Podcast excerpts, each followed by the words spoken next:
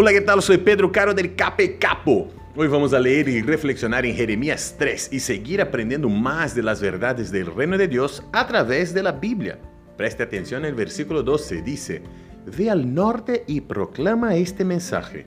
Vuelve, apóstata Israel, no te miraré con ira Afirma el Señor, no te guardaré rencor para siempre porque soy misericordioso, afirma el Señor.